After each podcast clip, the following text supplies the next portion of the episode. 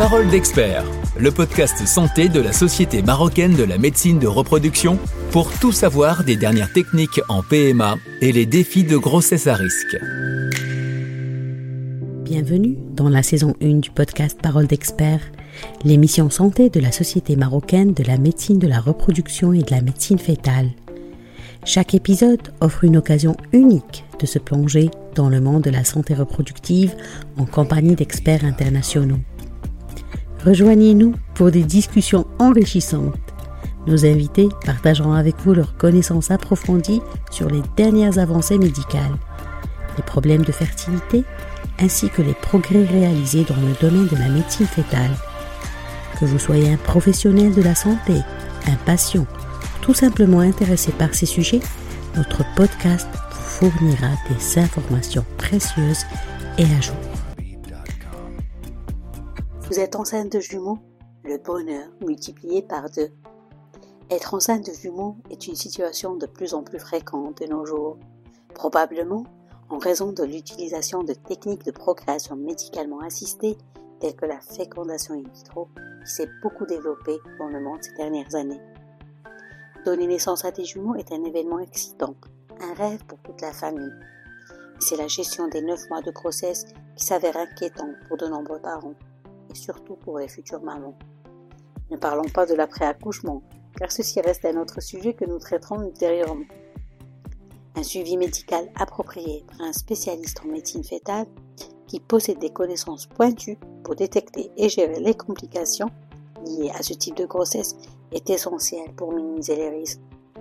Son expertise garantit des soins adaptés à la maman et au bébé, offrant ainsi une meilleure chance de mener à bien cette grossesse. Mon invité du jour est est gynécologue obstétricien et spécialiste de la médecine fétale basé en France depuis 20 ans. Cet enregistrement est fait en hum, duplex aujourd'hui. Donc j'ai le plaisir d'accueillir à distance le docteur Essaoui Mohamed Gabriel. Docteur Essaoui, bonjour je suis ravie de vous retrouver et j'enchaîne par une première question. Est-ce qu'il existe des facteurs qui favorisent la grossesse gémellaire? Parce que, comme vous l'avez euh, vu dans mon introduction, j'ai euh, relevé euh, la supposition de la fécondation in vitro. Bonjour, merci pour l'invitation. D'abord, je voudrais bien préciser un élément. Il n'y a pas un seul facteur on ne peut pas dire à 100% que la fécondation in vitro favorise ou augmente, favorise les grossesses gémellaires. Il y a un risque un peu plus élevé qu'une grossesse spontanée. Maintenant, mhm. les autres facteurs, il y a des facteurs génétiques. Mhm. Il peut y avoir des facteurs euh, environnementaux comme euh, l'alimentation. Parfois peut aussi augmenter le risque de grossesse gémellaire. Et mhm il y a, il y a d'autres facteurs qu'on ne connaît pas aujourd'hui. Il y a l'âge des patientes. A priori, plus on avance dans l'âge, plus le risque de grossesse multiple augmente. Mhm. Mais aujourd'hui, il n'y a pas un seul facteur déterminant qui va nous dire oui exactement que en faisant cette technique ou parce qu'on a pris un traitement, que euh, les grossesses multiples peuvent, euh, peuvent arriver. Par contre, par contre, ce qui est connu, c'est que les patients qui reçoivent des traitements dans le cadre d'une procréation médicale assistée demandent une surveillance pour éviter qu'il y ait une grossesse multiple. Quand est-ce qu'on pourrait savoir qu'on est enceinte de jumeaux?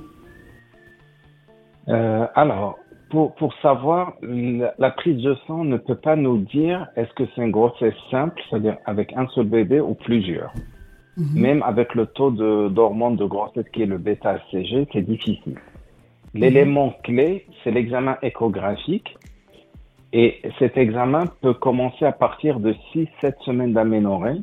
On peut déjà voir est-ce qu'il y a un seul sac ou plusieurs sacs.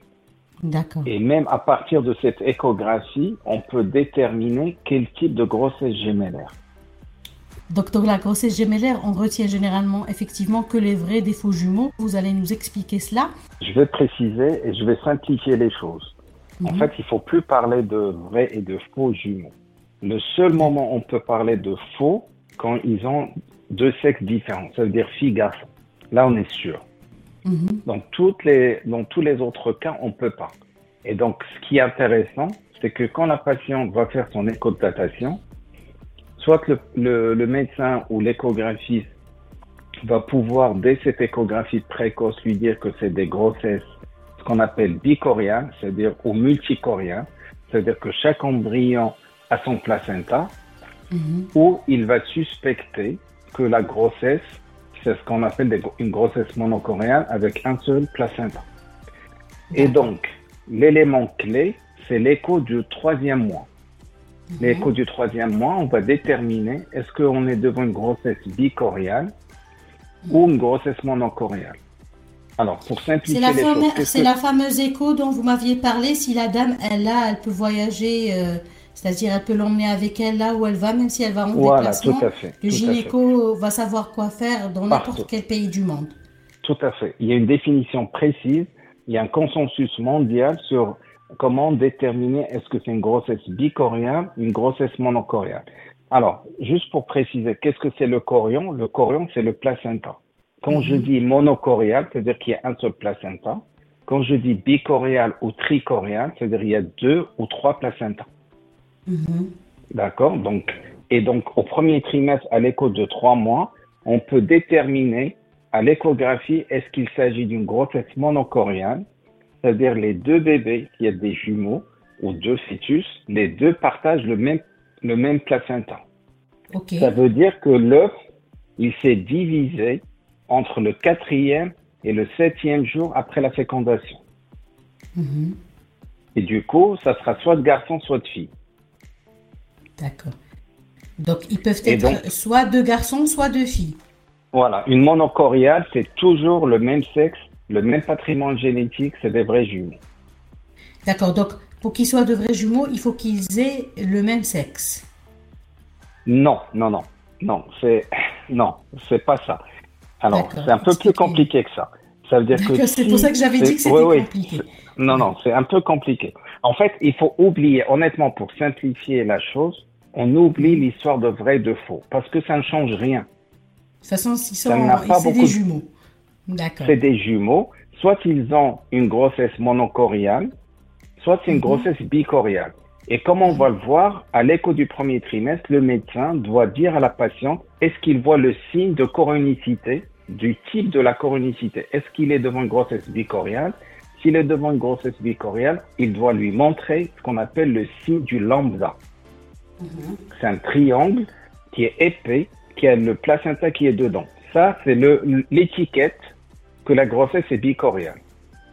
Si la grossesse elle est monocoriale, il doit lui montrer qu'il y a une seule masse placentaire et une membrane toute fine qui est perpendiculaire à l'axe du placenta. Et là aussi, il lui faut ce cliché. C'est obligatoire. C'est, c'est, une obligation de, de, rendre avec un résultat, avec de déterminer quel type de coronicité. Donc dans l'échographie du troisième mois. Du troisième mois. C'est obligatoire. Ok, d'accord. c'est un euh, critère, même je peux aller dire que c'est un critère de qualité de l'examen.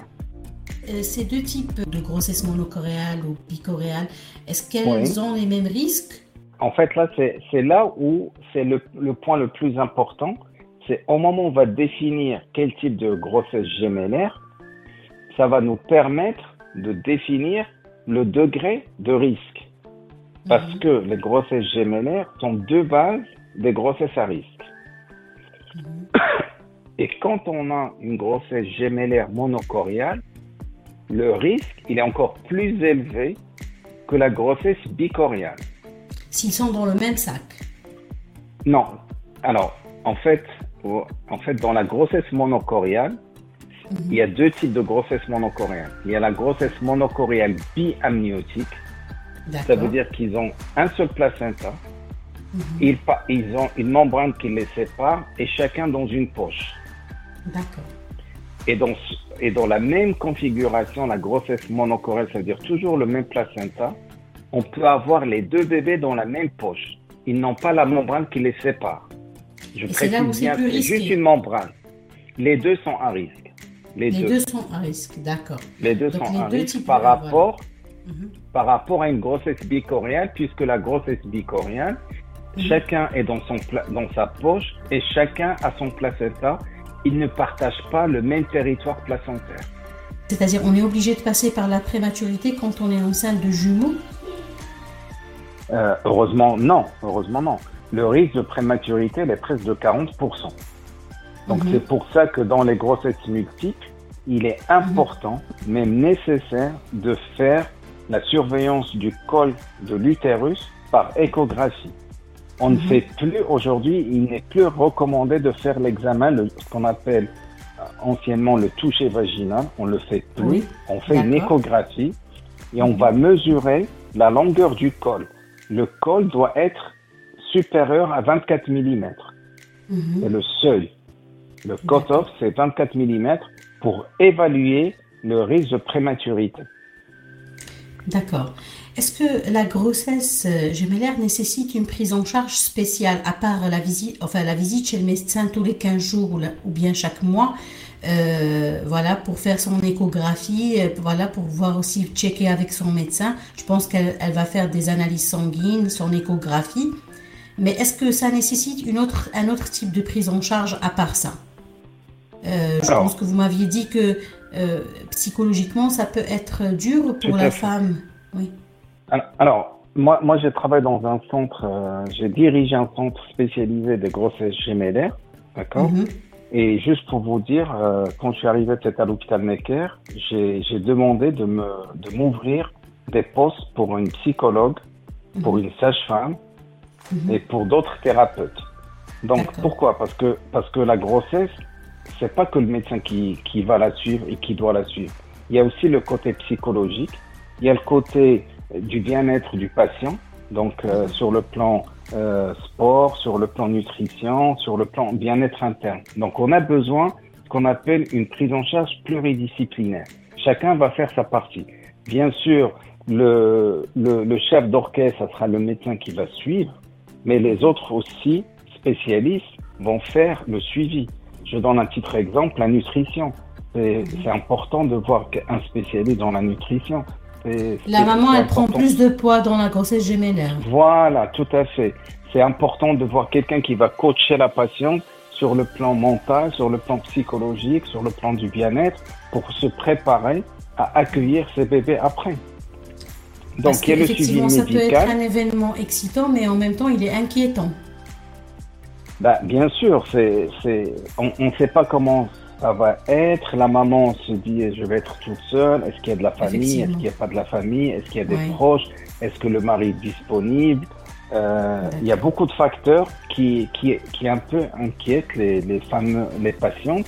Moi, de mon côté, j'ai toujours rassuré les patients. J'ai toujours, j'aime bien les soutenir, leur dire, voilà, effectivement, on a deux ou trois, mais bon, c'est très bien peut-être euh, c'est une bonne chose. C'est chez nous en musulmans on dit alhamdoulilah, voilà. Mhm, euh, mhm. Et il faut y aller, il faut il faut mhm. il faut avancer. Et ça se passe bien. Ce que ce que je fais comme prise en charge, c'est une prise en charge un peu anticipative, c'est-à-dire que j'évalue les facteurs de risque, j'explique aux parents les risques qu'il y a, ça dépend, est-ce que c'est une grossesse monochoriale ou bicoriale, et de là, on va organiser le parcours de soins. On va voir avec son médecin est-ce qu'elle va accoucher dans cette structure, cette maternité ou pas. On va la faire rencontrer un pédiatre vers le sixième, septième mois pour lui parler de la prise en charge en cas de prématurité. Elle va voir l'anesthésiste, elle va voir la sage-femme, elle va voir le psychologue.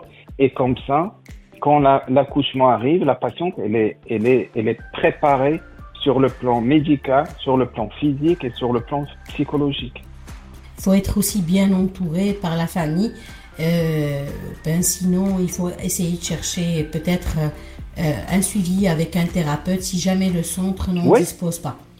Voilà. Ah bah, écoutez, le centre de référence des jumeaux euh, en France, de ce qu'on appelle le centre de maladies rares du syndrome transfuseur transfusé, il est à Necker. C'est moi qui l'a, qui était le, le, le, le, chef de service de cette unité. Et on avait un psychologue on avait une sage-femme, on avait euh, une nutritionniste. Il y en a encore parce que j'ai quitté, je suis parti ailleurs.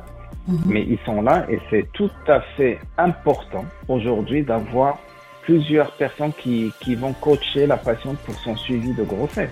On ne peut pas le faire tout seul. D'accord. Merci beaucoup, docteur, pour votre intervention et je vous dis à très vite, bien sûr, dans un autre épisode. Merci beaucoup. merci.